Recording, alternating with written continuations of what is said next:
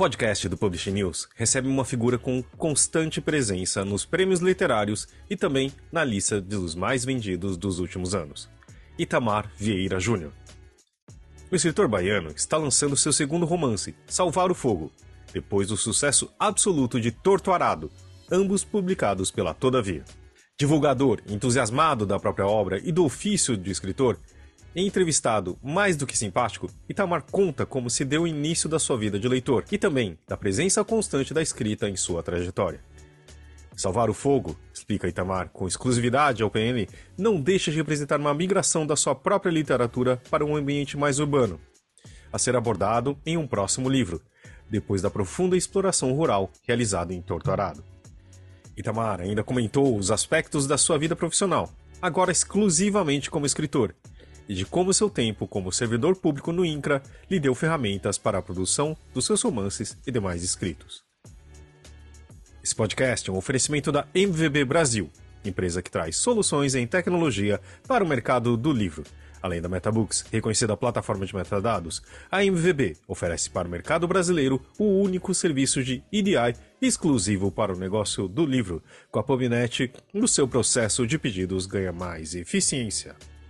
E já ouviu falar em POD? Impressão sob demanda. Nossos parceiros da Um Livro são referência dessa tecnologia no Brasil, que permite vender primeiro e imprimir depois, reduzindo custos com estoque, armazenamento e distribuição. Com o POD da Um Livro, você disponibiliza 100% do seu catálogo sem perder nenhuma venda. E também com o apoio da CBL. A Câmara Brasileira do Livro representa editores, livreiros, distribuidores e demais profissionais do setor e atua para promover o acesso ao livro e a democratização da leitura no Brasil. É a agência brasileira do ISBN e também possui uma plataforma digital que oferece serviços como ISBN, código de barras, ficha catalográfica, registro de direito autoral e carta de exclusividade. Esse é o episódio número 270 do podcast do Publish News, do dia 22 de maio de 2023, gravado no dia 15. Eu sou Fábio Arrara e esse episódio conta com a participação de Guilherme Sobota e Karina Lourenço. E a edição de Fábio Errara. E não se esqueça de assinar a nossa newsletter, nos seguir nas redes sociais, Instagram, LinkedIn, YouTube, Facebook, TikTok e Twitter, todos os dias com novos conteúdos para você. E agora, Itamar Vieira Júnior. Itamar Vieira Júnior, seja muito bem-vindo ao podcast do Publish News. Obrigado por estar aqui com a gente e compartilhar um pouco do, do seu tempo atribulado aí de lançamento do novo livro aqui com o podcast. Muito obrigado, boa tarde. Obrigado também, Guilherme. Boa tarde.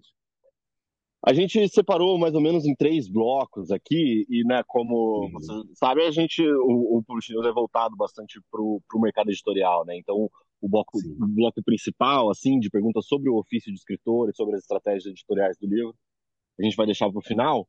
Mas é, eu queria começar então com o primeiro bloco, te perguntando uma coisa simples, assim, como começou a sua vida de leitor, né? Como é que era a sua casa quando você era criança, adolescente?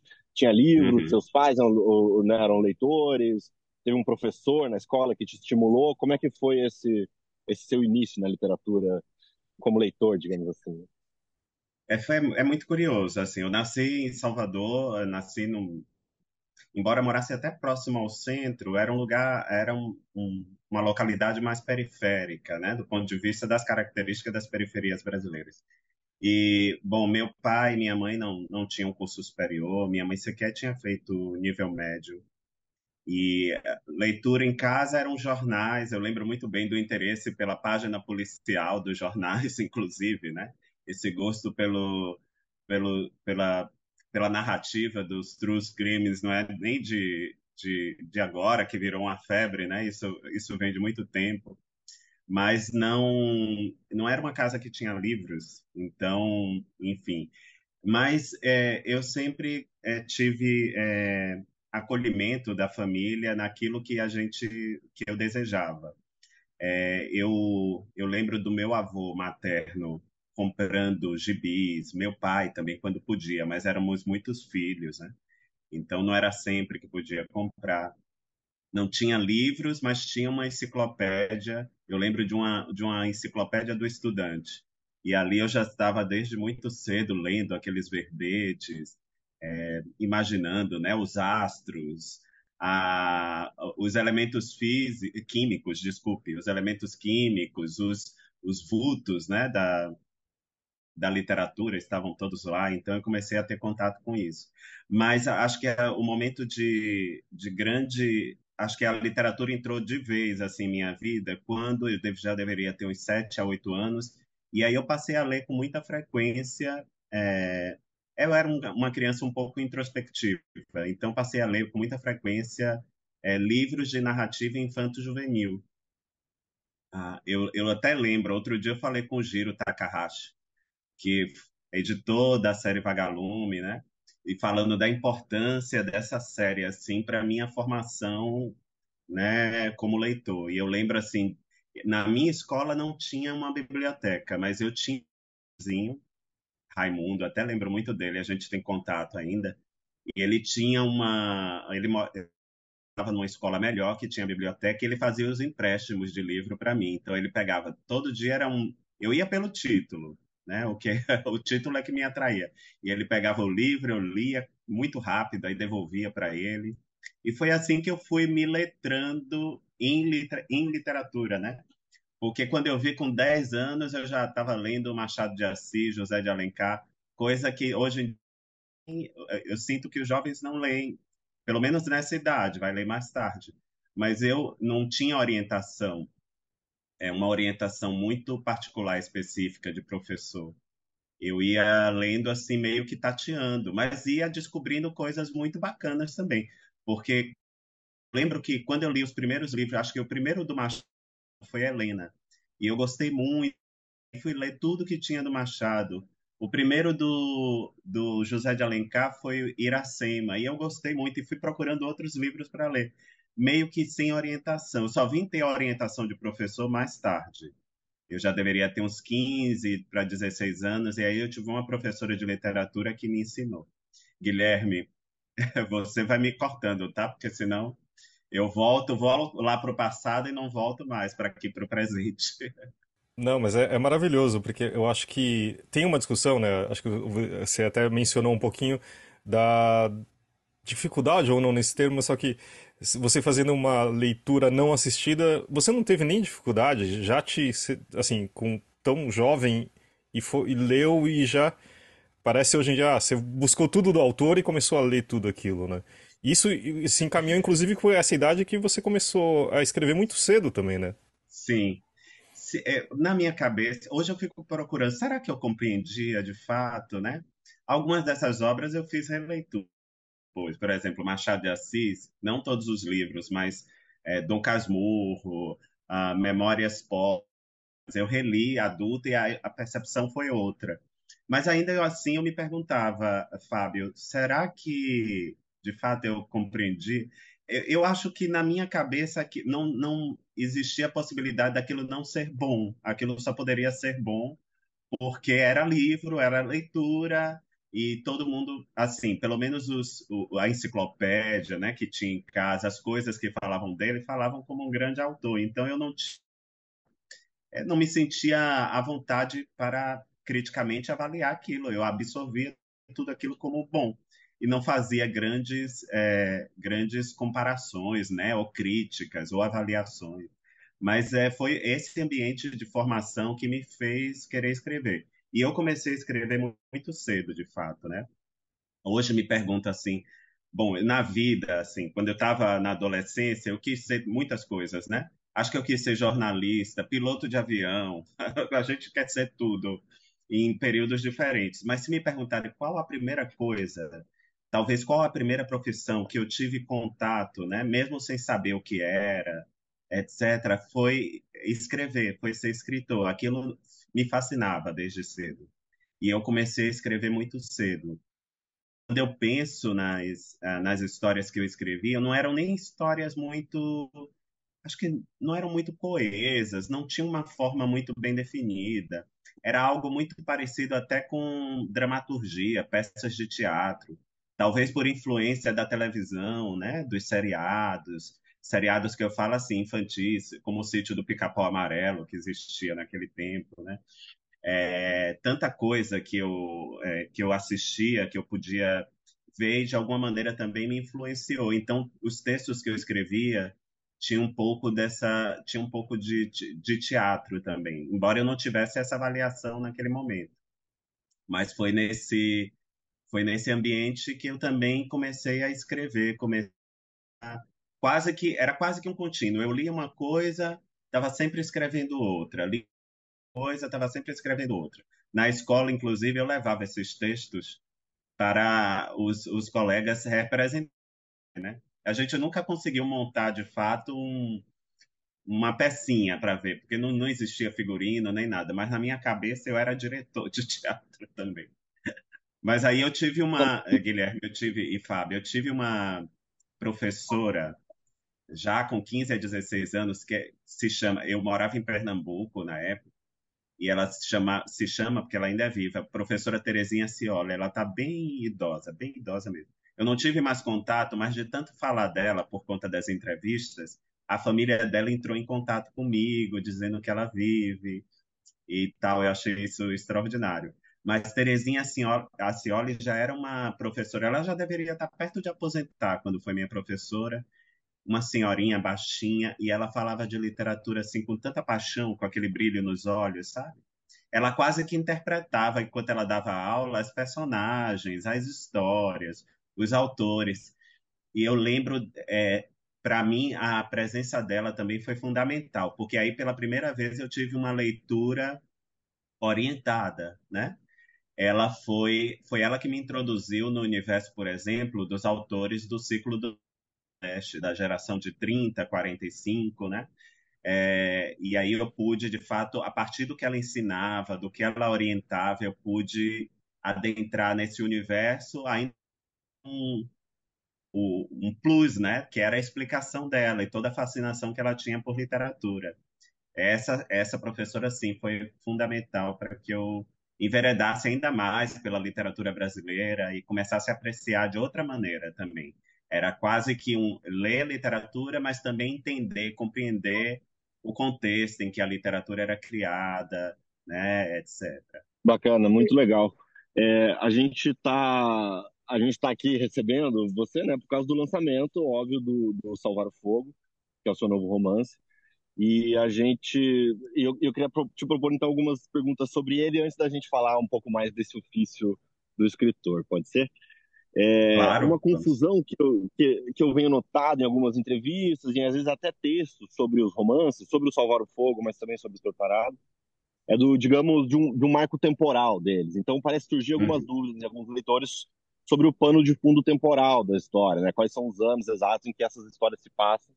Embora haja no texto diversos indicativos e apontamentos que é possível mais ou menos situar.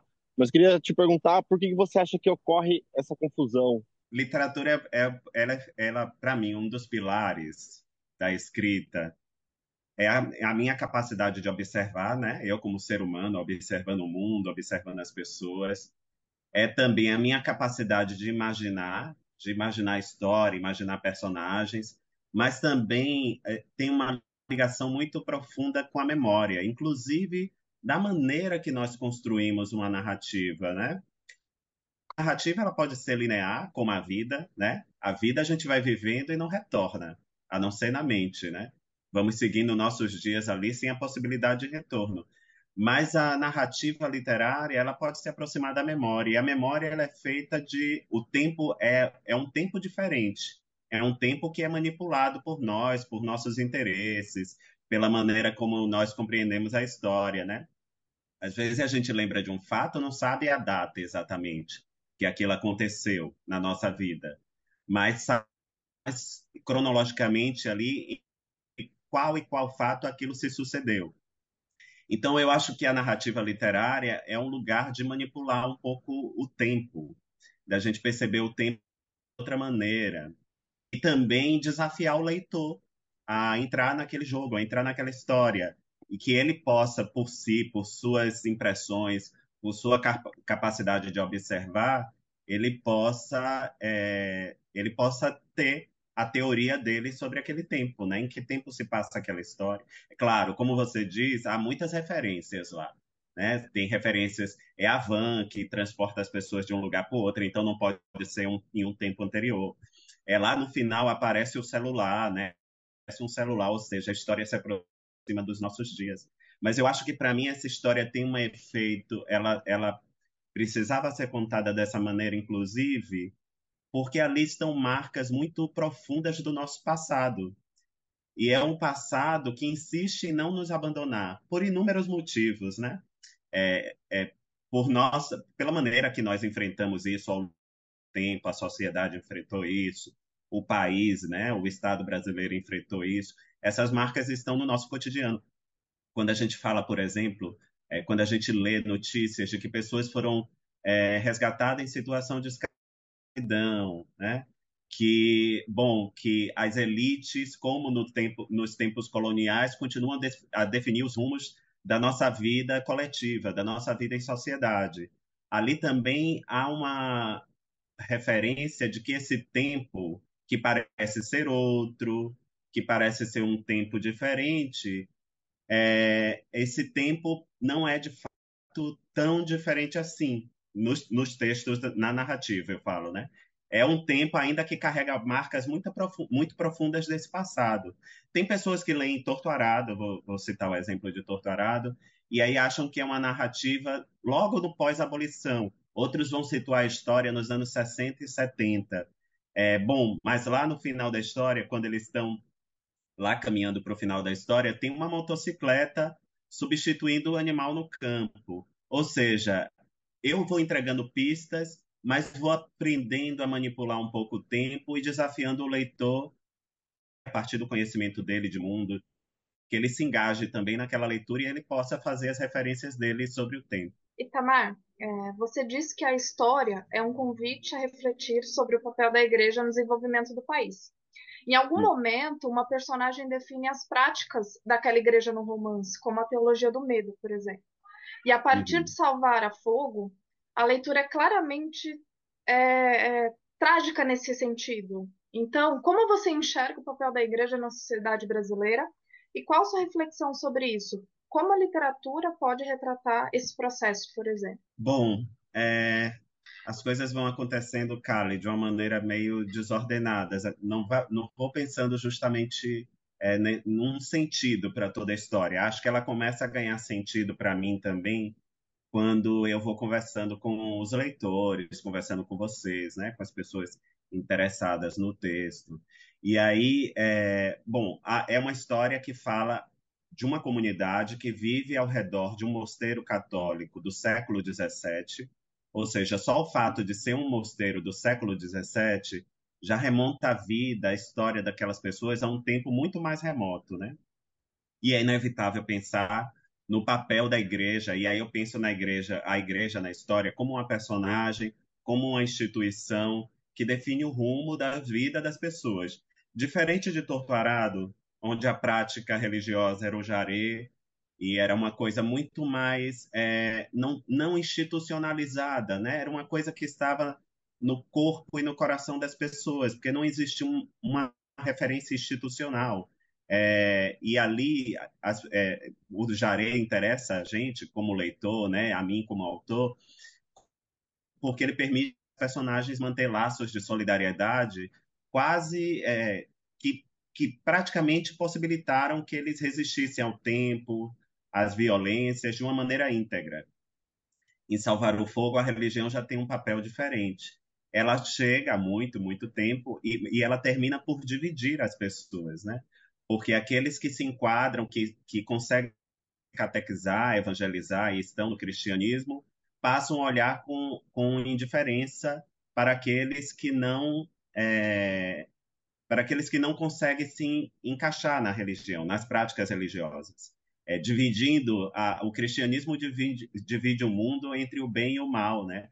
Então aquilo que não é, é lido como bem só pode ser o mal e é por isso que é uma comunidade dividida e a gente tem ali a Luzia hostilizada, né, por sua comunidade, enfim. E paradoxalmente ela encontra abrigo na igreja, porque quando ela passa a ser lavadeira da igreja, ela tem uma, um certo respeito, né, pelas. As pessoas é, não é nem respeito, as pessoas deixam ela em paz, não fazem mais nada com ela porque ali ela está protegida pelos padres, mas isso não significa que ela está definitivamente acolhida na sua comunidade. Mas a igreja, nessa história, ela tem um papel que remonta ao, a, ao colonialismo.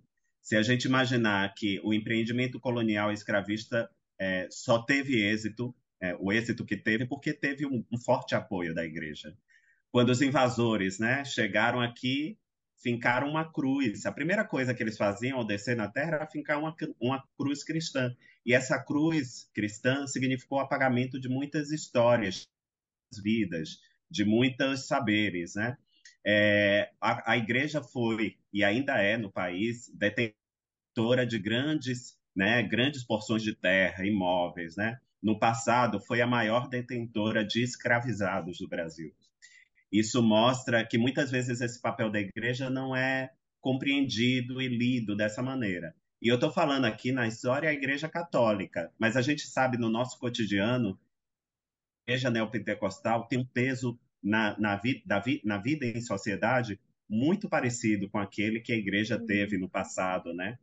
É, e continua a ter também. Ou seja, nossa vi, nossas vidas ainda continuam sendo é, muitas vezes direcionada no, no Congresso Nacional, em outras instâncias da vida social, continua sendo direcionada pela religião. Né? Embora seja um Estado laico, o peso da religião é muito forte. Talvez essa tenha sido a minha intenção ao longo da escrita de refletir sobre essas coisas é, também. Também falando em, em, em, lugares, em diferenças, digamos assim, de Torturado e Salvar o Fogo, Salvar o Fogo tem uma parte importante urbana também, né? Tipo, isso uhum. parece ser uma, uma, uma, diferença entre eles. Uh, e a gente é difícil fugir da sua do que a gente sabe da sua vida como pessoa, uhum. também é como servidor público, no caso do INCRA também, né? É, é, uhum. como, isso também faz parte do seu olhar como que permeia o escritor da diferença e de, da sua visão sobre o Brasil rural e o Brasil uh, urbano também? Dá para ter essa visão? Sim, acho que de alguma maneira, Fábio.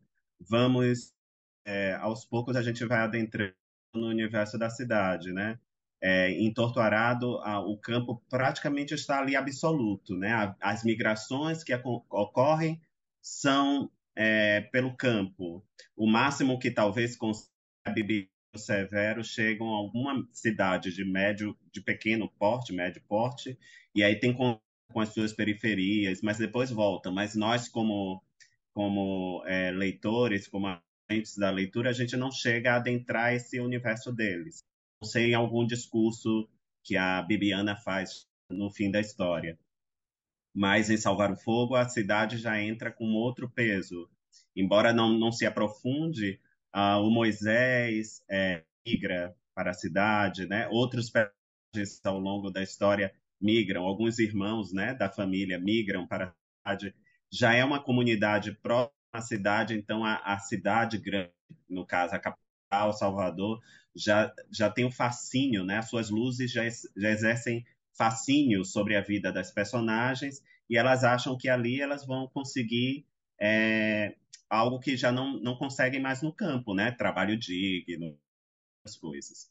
Ah, e a gente vai conhecendo a cidade. O Moisés, por exemplo, estabelece associações entre o campo e a cidade, né? Porque aquela diferença que ele percebe ao chegar vai sendo de alguma maneira narrada, vai sendo relatada. Eu acho, Fábio, pelo que você nos disse no começo é, da nossa conversa, já não me lembro se o começo da conversa a gente já tinha já tinha começado a gravar ou não, mas em, em suma era que é, você, mesmo você nascendo na cidade, né, tendo uma vida, eu também nasci na cidade já, não nasci no campo, é, muito da memória do campo permanece é, em nossas vidas, né? Nas pessoas que fazem parte das nossas vidas, nossos avós, bisavós, né? Que tiveram uma outra, uma outra história. Então, porque o Brasil é um país que se urbanizou tardiamente. Eu acredito que essa memória é, camponesa ainda faça parte de muitas histórias, de muitas vidas, de muitas famílias. E meio que também vai, a gente vai, é, de alguma maneira, é, diluindo essas fronteiras entre campo e cidade, embora elas existam, sejam fortes, né?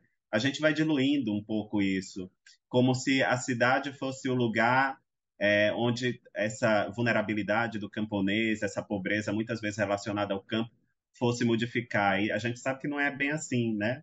Pelo contrário, às vezes pode se tornar até pior, porque falta. Eu me lembro de uma, de uma frase lá no final de Torturado, que um personagem ele diz: O que é que eu vou fazer na cidade? Eu vou, porque querem expulsar eles da fazenda, né? Eu vou alisar passeio, é quase alisar, é acarinhar o passeio, o passeio onde as pessoas caminham. É, a terra ele sabe trabalhar, ele sabe que vai plantar cebola, tomate, vai dar alguma coisa a ele. E na cidade não tem nada disso. É mais ou menos esse essa dicotomia que nós vamos vivendo, né, em, na vida em sociedade, e a gente vai percebendo que que a, na cidade também há muito resquício dessa dessa vida no campo, né, dessa história, dessa memória do campo, e que as pessoas vivem numa desigualdade que pode ser até pior, né, se a gente for comparar. É, mas adentra. E minha, vontade, Fábio, vou até antecipar para vocês, né? Vou falar como projeto. Não falei isso, esse é furo de, de reportagem, tá? Que é minha, meu, meu anseio, isso já está planejado, está programado, é que essa vida na cidade ela, ela ganhe uma outra dimensão no, numa nova narrativa para aprofundar um pouco essas diferenças, sabe? De fato, falar da cidade é, de uma maneira mais, é, mais profunda do que falei nesse, em Salvar o Fogo. Perfeito, eu realmente não ouvi você falar dessa, dessa vontade em outras entrevistas ainda, então obrigado por Até compartilhar com a, a gente. História, desculpe, Guilherme, até porque a história começa lá em Torturado, numa, numa, na Chapada Diamantina, é nessa chapada que nasce o Rio Paraguaçu, que tem uma força grande, na, é a paixão da história de salvar o fogo, né? Mas o rio, ele desemboca na Baía de Todos os Santos, ele desemboca na capital. Então, é, essa é uma metáfora importante para a gente entender esse, esse breve panorama da vida brasileira, né? É, para a gente entrar um pouco mais, né, encaminhar já para o nosso, pro nosso bloco final, mas para a gente entrar nessa na área assim mais, né, que a gente começou a falar um pouco antes do ofício do, do escritor, do escritor Itamar Vieira Júnior, Seria uhum. legal também te ouvir justamente né, sobre isso que o Fábio comentou do seu aspecto profissional anterior, digamos assim, né? Que é o trabalho no INCRA, né? Você assim, pode Sim. compartilhar mais ou menos exatamente o que é que você faz, o que, que você fez lá, como é que se dava esse Sim. trabalho e falar dele atualmente, pelo que eu entendo, você tirou uma licença, né? Então, se Foi. você puder falar um pouco sobre essa decisão também. Agora eu estou integralmente vivendo como escritor. pela primeira vez na vida, nunca imaginei que isso seria possível, até porque minha licença é não remunerada, então é, eu preciso, é, de fato, ter o um suporte como autor para poder, poder viver. E é muito curioso, que é uma, algo que eu nunca projetei em minha vida, nem achei que era possível, né? A gente sabe que não é, para muitas pessoas, é, não é possível. Mas, ah, bom, já trabalhei de muitas coisas, Guilherme, mas há cerca de 17 anos eu fui trabalhar no INCRA. Eu tinha terminado de me formar e nós aqui já passamos por isso, né? Fica aquela, aquele anseio, nossa, o que é que eu vou fazer agora? Né, eu preciso trabalhar. Eu já trabalhava, mas eu preciso de um emprego fixo, né? De um emprego que me sobrevivência. E eu me lembro que era um período muito bom de, é, de estava a profissão que eu escolhi não, não me permitia trabalhar na iniciativa privada, ou no máximo como professor de escola particular. Então eu fui atrás dos concursos públicos, porque eu sou geógrafo de formação. E aí fiz concurso para professor, fiz concurso para, é, dentre outras coisas, para ser analista no INCRA. E eu me lembro que eu passei nos dois e, e fiquei refletindo o que, é que seria melhor. Eu já tinha dois anos dando aula como professor substituto em escolas é, públicas, né? Pra... E eu fiquei, eu digo, ah, não, eu vou experimentar o INCRA, porque é, parece que é algo diferente. Levar, vai me tirar desse lugar, do escritório, pra, para o campo, para encontrar as pessoas, para conhecer né, os lugares, a vida das pessoas. E foi assim que eu fui trabalhar no INCRA. Eu fui trabalhar no estado do Maranhão e, de fato, era bem, bem de tudo aquilo que eu já havia experimentado. E eu confesso para você que o começo foi meio que chocante, porque a gente idealiza uma coisa e aí quando a gente é lançado é, no campo, é, uma situação em situação de violência que é tão grande, né? uma situação de conflitos. A gente vai trabalhar com tudo aquilo que muitas vezes não nenhum, nenhum outro órgão quer mais trabalhar, que não tem solução, ou então só existe o INCRA mesmo para fazer aquilo.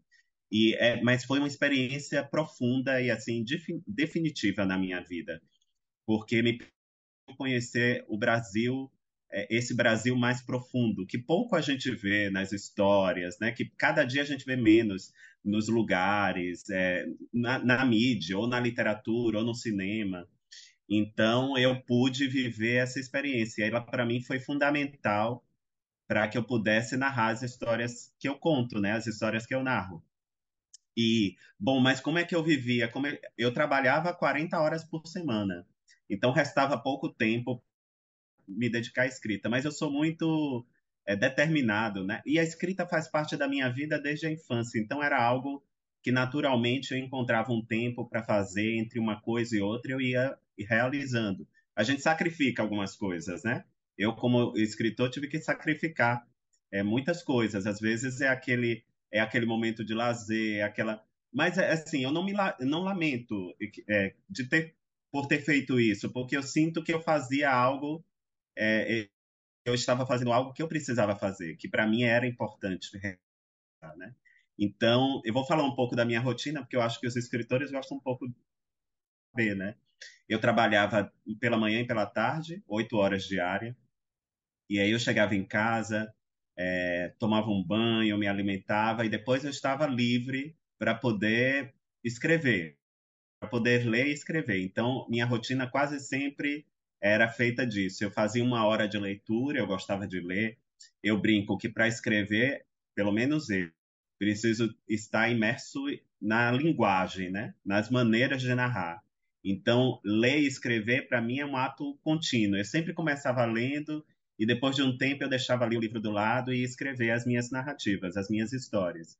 É, e fiz isso de uma maneira determinada. Criei uma rotina, é, Todos os dias eu escrevia uma, duas, três horas, né?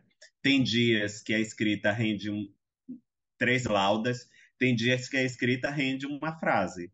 E isso é muito natural, né? A gente vai aprendendo que é, trabalho intelectual é isso mesmo.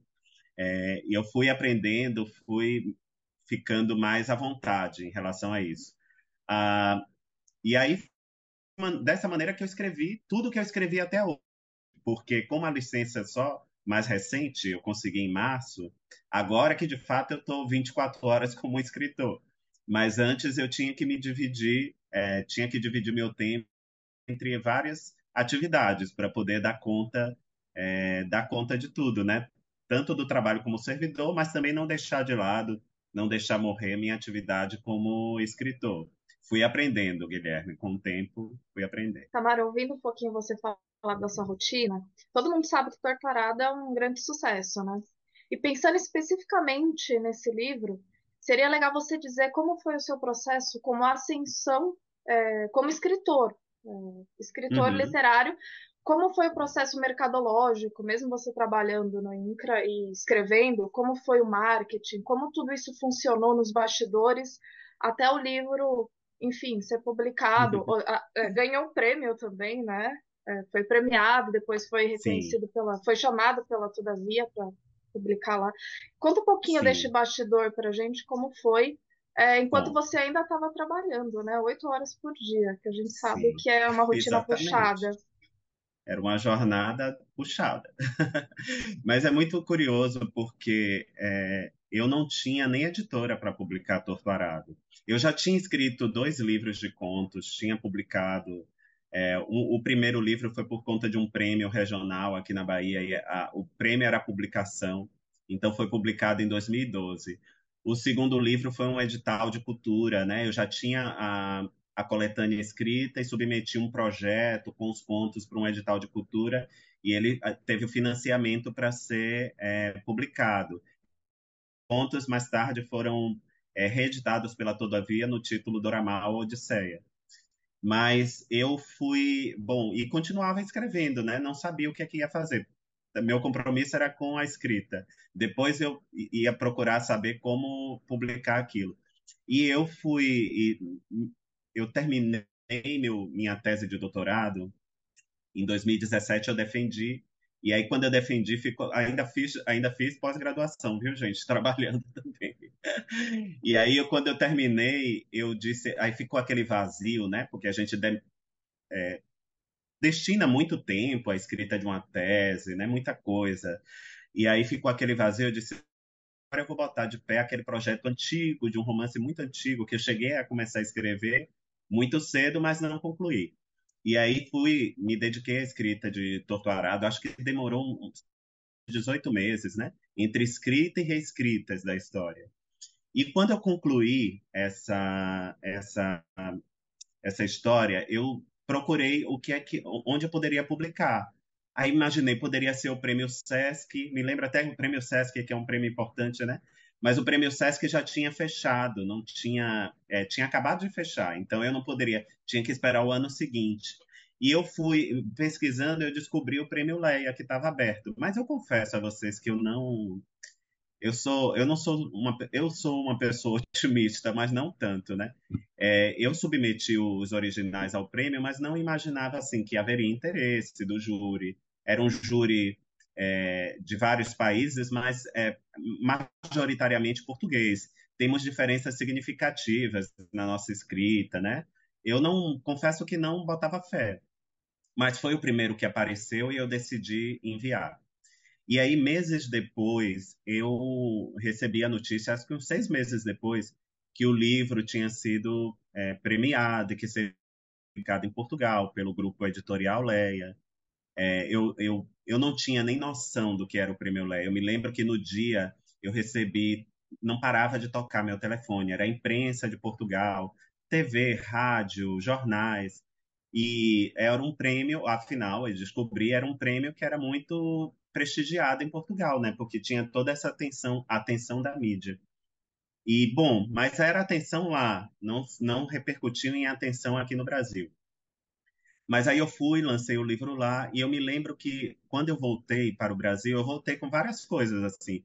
Era, era as notícias que tinham saído na lá, eram alguns exemplares, e a primeira editora que eu procurei para poder é, enviar o, o, livro, o primeiro editor, na verdade, foi o Leandro Sarmates, da Todavia.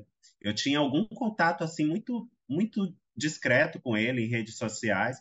E eu perguntei, eu disse que eu tinha ganhado um prêmio em Portugal, se ele não queria ler essa história, né, esse livro. E aí ele me deu o endereço, eu mandei. Eu lembro que ele não demorou muito para ler, assim, que ele dias depois ele começou a ler e no meio da leitura ele me mandou uma mensagem: "Olha, tô lendo, tô gostando muito". Só, não falo mais nada. E depois, acho que uns dois dias depois, ele disse: Olha, gostamos muito, nós vamos fazer uma oferta. A editora lá que tinha os direitos. E aí, pronto, é, foi quando o livro chegou ao Brasil, né? Foi publicado em, lá foi publicado em fevereiro, no, no, Brasil em agosto. Mas foi bem tímido, né? Itamar não era conhecido. Eu me lembro que não teve grandes estratégias de marketing. A editora, claro, como para qualquer livro, ela tinha lá seus contatos, né, com, com o meio e conseguiu enviar exemplares para as pessoas, mas a, a força do livro, eu acho que foi sendo construída principalmente pelos leitores. Era assim, nesse boca a boca, um falando para o outro sobre o, o, livro. Esse foi o melhor marketing, Cali. É, depois veio a pandemia, né? Meses depois veio a pandemia, porque o livro foi lançado em agosto, em março começou a pandemia, tudo fechou, então mudou a rotina de todos, né? E aí eu me lembro que na pandemia foi ganhando mais força ainda, porque eu via nas redes sociais leitores lendo o livro, indicando o livro, e daqui a pouco me convidavam para fazer um Zoom com, com é, grupos de leitura, e eu aceitava tudo. Como eu tinha tempo disponível, em parte, né, que eu continuava trabalhando, mas as noites de, disponíveis eu aceitava fazer esses encontros. E a partir disso, o livro foi crescendo, crescendo. A virada mesmo veio quando o livro teve o reconhecimento do Jabuti do Oceanos, é, no fim de 2020. Aí é que eu percebi. Aí, de fato, os programas de TV começaram a me convidar, eu fui fazendo entrevistas, né? Muita, muita, as vendas do livro cresceram é, exponencialmente né? Foi bem diferente do começo. Para vocês terem uma ideia, a primeira edição de Torturado em Portugal tinha 8 mil exemplares. E demorou mais de dois anos para vender os 8 mil exemplares lá em Portugal. E no Brasil tinha apenas 3 mil exemplares a, a edição, a primeira edição do livro. É, e demorou um, uns meses para vender os 3 mil. Mas foi, foi bem interessante. Hoje a gente é, já teve sucessivas é, reimpressões, já teve reimpressões até de 40 mil exemplares do livro. A gente está, se eu não me engano, na 26 reimpressão. É, e isso mostra assim que o livro de fato cresceu depois que ganhou os prêmios Jabuti, Oceanos, e, mas eu acho que o melhor marketing foi o boca a boca entre os leitores. Diferente agora, porque como os leitores esperavam por esse romance, esse segundo romance, então aí acho que a editora já já fez uma coisa é, maior, né? Enfim, já investiu também na, na divulgação do livro. Tanto é que eu estou fazendo um book tour, algo que não teve no primeiro livro. Eu só lancei em Salvador, Torturado. Não teve lançamento em outro lugar. Em Salvador e lancei em Lisboa, em Portugal. Mas agora eu estou percorrendo nove capitais, né? Tem sido bem intenso, assim. Uma outra coisa é, com o livro, né? Com Salvar o Fogo. Tem sido bem diferente. Algo mais profissional até, né? Itamar, é, uma dúvida, eu trabalhei muito tempo na editora, inclusive muito foram meus colegas, o Leandro, um editor incrível. Ah, sim. E, mas é, eu queria saber como que é o Itamar escritor de, e a relação com a editora, né, também, eu acho que, porque sim. esse sucesso todo, acho que Primeiro que acho que foi uma surpresa para você pelo visto e para a editora também, né? E, e pelo visto essas chaves foram Eles virando com... uma boa aposta, né? com certeza. Com o tempo, né? Também, tipo, isso foi, foi mudando, né? Mas e como que você, é, assim, por exemplo, uh, em termos de edição, uh, de, das revisões, uh, principalmente Sim. nesse, né? Que acho que o outro ele já estava pronto, digamos assim, né? em participação do processo, no marketing, escolha de capa, como que você se relaciona com a editora e no processo por trás da, das câmeras? Ah, eu, o relacionamento comigo e a editora, aí eu vou incluir, Fábio, também, eu estou falando da editora Todavia, que é brasileira, mas a editora portuguesa, que é a Leia Don Quixote, que publica lá. Salvar o Fogo, inclusive, saiu ao mesmo tempo lá pela editora Leia Don Quixote.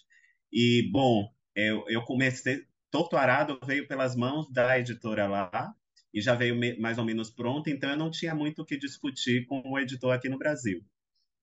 E agora já foi diferente, porque o Leandro já é um editor, já é meu editor, ele editou o livro de contos sozinho, não teve participação da editora de Portugal. É, depois a editora de Portugal publicou, mas o romance editora portuguesa esteve ali conosco, né? Comigo, principalmente. Então, me dividi entre os dois, assim. É, o que me deu para mim foi excelente, Fábio, porque me deu mais segurança. Primeiro que são profissionais muito respeitáveis, né? É, que conhecem profundamente a literatura. Então eu fiquei absolutamente confiante. Eu escrevia, só, só decidi mostrar para eles com o livro pronto, né? Ou praticamente pronto, no caso do Leandro, faltava pouquinha coisa. E a gente fazia reuniões, ele me contava um pouco sobre a história, me fazia indicações. A mesma coisa a editora lá em Portugal, simultaneamente, ela também fez essa leitura, ela me apontava questões, mas isso foi me dando muita confiança, porque eu sabia que essa história chegaria aos leitores passando pelas mãos de profissionais é, respeitadíssimos, né? E, e que e ali estavam querendo o melhor para o livro. Ah, eu acho que minha relação com a editora é essa, com as editoras é essa relação é, de parceria mesmo, né? Eu tenho confiança nas estratégias deles, eu posso sugerir uma coisa ou outra, mas eles, é, mas eu, eu sei que eu tenho uma limitação em algumas questões, eu prefiro confiar no que eles sabem de mercado editorial, que eles sabem de estratégia de marketing, e eu vou ali na cola deles para topando, não, vamos fazer isso sim, acho que vai ser bom para o livro, etc. É, em relação às capas, Fábio, eu, eu sempre tive sorte, porque principalmente com a editora no Brasil, né? É, o, a, a, Todavia, logo de, de, imediato, eles convidaram a Elisa von Handel e a, a Elisa convidou a Aline Bispo para ilustrar. Então, a composição da capa é da Elisa e a Aline Bispo faz a, a ilustração. E eles me mostraram a primeira versão da capa e eu já, já adorei, né? Já me apaixonei, não, não tinha nenhuma consideração a fazer. Quando lançamos Dora Mal Odisseia, e aí o Sarmatz me perguntou: você tem alguma ideia do que poderia ser a capa, etc. Eu disse: pergunte a Aline Bispo, que foi a ilustradora da primeira. E aí eles apresentaram a capa já pronta, perguntaram se eu gostava e eu adorei, não, não teve nenhuma mudança. Nessa história, na história de Salvar o Fogo, eu, nós marcamos uma conversa e aí eu disse: olha, Leandro, essa é uma história que tem essas particularidades, essas peculiaridades. Eu queria, por exemplo, é uma família mestiça, eu queria que isso estivesse denotado na capa, né? É, ali está na centralidade a relação daquelas duas personagens, Moisés, a partir da sua infância, e a Luzia, com tudo que ela carrega. E eu queria que eles estivessem na, na linha de frente. Mas só isso, eu só fiz essas considerações. E aí, semanas depois, ele veio com a capa e, e disse: Olha, você gosta da prova? Foi a única também, primeira e única. E aí foi, foi, foi dessa maneira que eu tive. É, que eu, que eu estabeleci né, essa relação com a editora. E tem sido assim desde sempre, essa, essa parceria, né, um trabalho bastante parceiro. Então, eu participo dos eventos que a editora acha que é relevante, interessante para o livro. É, a gente vai decidindo em conjunto né, tudo que, que devemos fazer. É, a, a, editora se mobiliza também para essas entrevistas, né? É, eu percebo que é uma editora que faz o trabalho circular, porque eu chego em qualquer cidade, livraria, eu sempre encontro os livros lá, isso para mim é muito importante, para mim que já publiquei em editoras menores que às vezes não conseguem fazer isso, né? Para o autor é importante. Então acho que meu, minha relação com as editoras é tem sido bem profícua, bem proveitosa. E aqui no nosso momento MVB Brasil com o Ricardo Costa. Tudo bom, Ricardo? Oi, Fábio. Tudo bem? Tudo bem aí, pessoal? Hoje acho que o assunto é Metabooks, que é igual a metadados, né? O assunto hoje é Metabooks metadados, ah, assunto que, como eu brinco, eu sou evangelizador ou evangelista e sou apaixonado e a gente tem conversado bastante sobre isso, né? Mas eu queria lembrar, galera que ouve o, o podcast, galera que tá que acompanha o Publish News, que o Metabooks as livrarias uh, têm um acesso a um número muito grande de editoras. Né? A gente está aí com mais quase mil editoras e selos. A gente tem mais de 200 mil títulos na plataforma. São metadados que têm uma qualidade superior a gente dá muita atenção para o cuidado com metadados. Temos uma equipe que ajuda os editores, que apoia, que dá suporte, que dá treinamento. Né? Então, os editores colocam e mantêm lá os dados atualizados, é, completos. E, então, tem uma boa fonte de informação aí para os livreiros. E as editoras, usando o MetaBooks, elas estão conectadas com os principais livreiros do Brasil. Uh, já temos duas livrarias internacionais que também usam a MetaBooks. Temos o Mercado Livre, que recentemente assinou com a gente e está usando a plataforma para melhorar a experiência de compra dos clientes, até mesmo dos marketplaces né? aliás, dos marketplaces em si, estão melhorando classificação, estão melhorando a apresentação uh, dos dados, a apresentação visual lá no Mercado Livre. É, e temos também a, o sistema de busca do Google, que utiliza a gente é, e está trabalhando para dar maior visibilidade aos livros com a utilização dos nossos metadados além dos serviços, né, Nielsen e Bookinfo, que são nossos clientes e que também utilizam os metadados da Metabooks. Então, você vê aí que vai todos os espectros, distribuidores utilizam. Então, é uma ferramenta bastante útil tanto para editores quanto para livreiros, e eu garanto para você que há um custo bastante acessível. Então, procura a gente para conversar. E lembrando, uma última coisa que eu quero lembrar é o nosso cuidado, o nosso é, grande foco na segurança dos seus dados. Né? Os dados do editor, os dados do livreiro estão garantidos, estão seguros dentro da MetaBooks. Hoje em dia a gente sabe que isso é uma questão muito, muito importante. Então a gente garante isso daí. É uma, eu brinco, é uma neura dos alemães, né? É, segurança.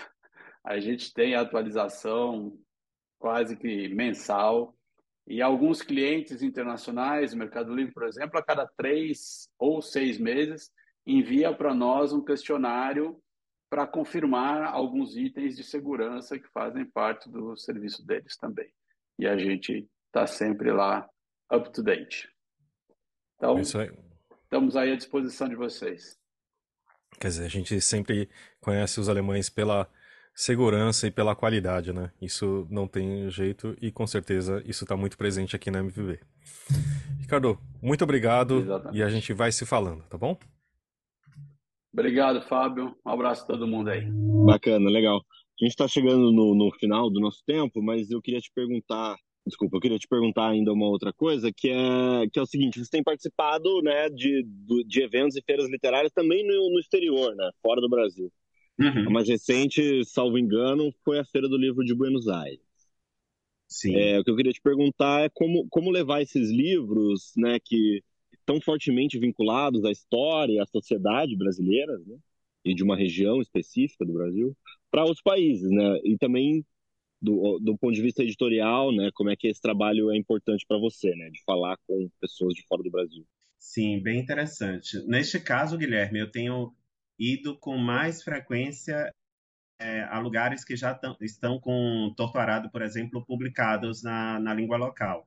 No caso da, da feira, eu estive uma semana lá atrás, na feira do, do livro de Buenos Aires. O livro está publicado desde o ano passado na Argentina pela editora Planeta. É, ele foi publicado na Colômbia também. Eu também estive na feira de, de Bogotá, né? Na feira do livro de Bogotá. Estive em outros eventos na Espanha, na Áustria, na Alemanha, no Japão, em Portugal muitas vezes já, porque o livro né, é, também é publicado lá. Enfim, é, eu acho que cada lugar recebe de uma maneira, recebe de um jeito a história. É, no caso da América Latina, temos muita uma história em comum, né? Claro, cada país é, é, é, viveu o colonialismo e a escravidão de uma maneira mas ainda assim é uma história comum. Então eu sinto bastante identificação dos leitores da, dos leitores da América Latina, né, e até dos países ibéricos, Portugal e Espanha, porque há uma história em comum ali. Uh, leitores de outros lugares, como Alemanha, Japão, Áustria, é, já é diferente, né? Porque aquilo não faz parte do cotidiano, do universo deles. Então, eu acho que eles se prendem muito menos aos aspectos históricos da trama e mais a, aos aspectos de personalidade, né, de sentimentos das personagens. Que aí, quando a gente fala de sentimento, a gente fala de afeto, sofrimento, de tanta coisa. Esse parece ser, esses sentimentos são universais, né? É, é, atravessa todas as culturas, todos os lugares, enfim. Então são recebidos dessa maneira. Mas eu vejo essas, esses, essas feiras é, para a divulgação da literatura como muito importantes, né? Porque a gente fala com a imprensa local. Semana passada mesmo, lá na Argentina, eu falei com, se não me engano, três periódicos né, de circulação nacional na Argentina. Então, ali a gente está também divulgando um pouco do que a gente produz no Brasil, é, para dizer que o Brasil é, é, muito mais do que aparece às vezes no, no noticiário lá fora, né? Que a gente tem aqui uma produção de música, de cultura, né, de literatura pujante que, que de fato precisa enco encontrar é, leitores, ecos em outros lugares. Eu, Fábio, eu fiquei impressionado que na, no Japão, a gente falando do Japão, é, que no Japão, é, todo lugar que eu entrava, um restaurante, um lugar assim mais sempre tinha música brasileira. Eles estavam escutando sempre bossa nova ou então música popular brasileira. Os, os, japoneses são apaixonados pela música brasileira. E aquilo me mostrou assim, nossa, a gente faz uma arte, né? Realizamos uma arte de qualidade universal, né? Porque, olha, cá no Extremo Oriente tem, tem os ouvintes, as pessoas gostam da, da, da música brasileira, ou seja, esses eventos são fundamentais para a gente divulgar a literatura brasileira. E vez ou outra, tem parceiros aqui, escritores do Brasil, que estão comigo nessa, né? O Jefferson Tenório, é, tanta gente daqui que tem também, que eu tenho, o Paulo Scott, que eu tenho encontrado nesses festivais fora do Brasil, né? Isso mostra que temos uma literatura de qualidade que pode aí encontrar muitos leitores ainda no, no mundo, né? Itamar, realmente foi, foi um prazer, é incrível ler seus livros e é muito legal você conhecer as pessoas que você gosta e elas são legais também. Então, enfim, eu agradeço Às muito. Às vezes não, né, Fábio? é, tem, tem, tem autores que eu leio, que eu admiro muito, mas acho que eu não gostaria de conhecer pessoalmente. é, vamos dizer que sim, né? Para não comprometer ninguém, talvez né? seja. Para não, para não, a gente não comprometer, comprometer a admiração pela escrita que eles têm. Né? É, mas nesse caso é o oposto. É, foi muito bacana. Obrigado pelo seu tempo e pelos seus livros que também que são incríveis. Obrigado. Obrigado, obrigado também.